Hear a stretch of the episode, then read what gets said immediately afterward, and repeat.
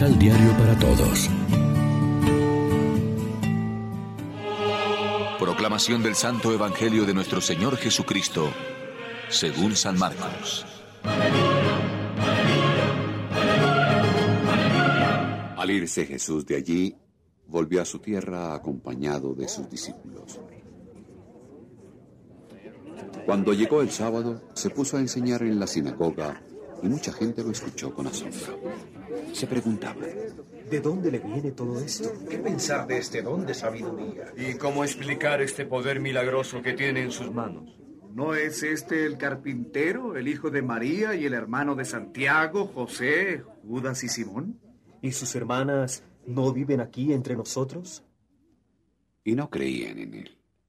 Todo lo contrario. Jesús les dijo, A un profeta solo lo desprecian en su tierra, en su parentela y en su familia. Y no pudo hacer allí ningún milagro.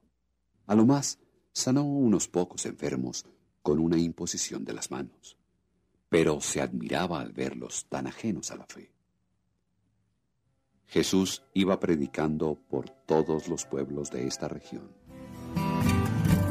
Lección Divina Amigos, ¿qué tal? Hoy es miércoles primero de febrero y a esta hora, como siempre, nos alimentamos con el pan de la palabra que nos ofrece la liturgia. ¿Hasta qué punto es firme nuestra fidelidad? A veces creemos ser los primeros que sufren en este mundo, o los únicos, o los que más esfuerzo están haciendo para mostrar su fe en Dios, mientras que son muchísimos, empezando por Cristo mismo, los que han tenido un camino más difícil que el nuestro y lo han recorrido con firmeza. Como vemos en la historia del pueblo de Israel en el Antiguo Testamento, Dios lo corrige, lo castiga, lo hace madurar. También a nosotros, las pruebas nos ayudan a dar temple a nuestra fe y a madurar en el camino del amor. El amor, como la amistad, como la fidelidad, no se sabe si es firme hasta que supera positivamente los obstáculos que encuentra en el camino. Ahora nosotros somos los de su casa, los más cercanos al Señor, los que celebramos incluso a diario su Eucaristía y escuchamos su palabra.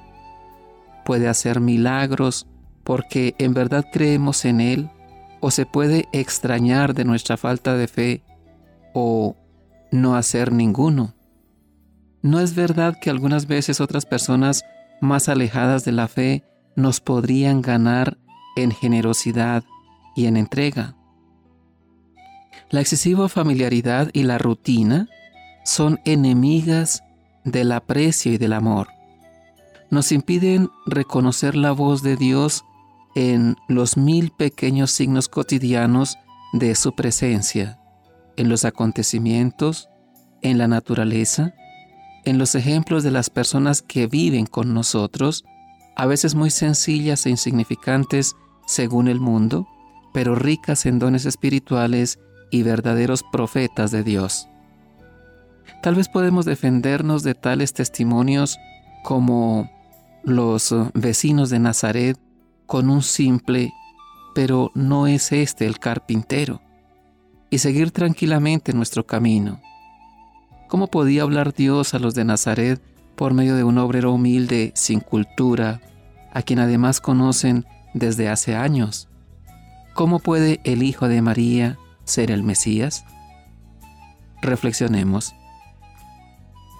En mi proyecto de vida confío en la gracia y la acción de Dios más que en mis talentos y capacidades.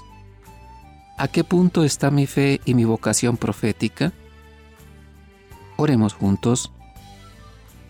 Padre misericordioso, dame la luz y la fuerza de tu Espíritu.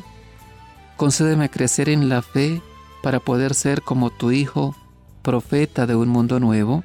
Amén. María, Reina de los Apóstoles, ruega por nosotros.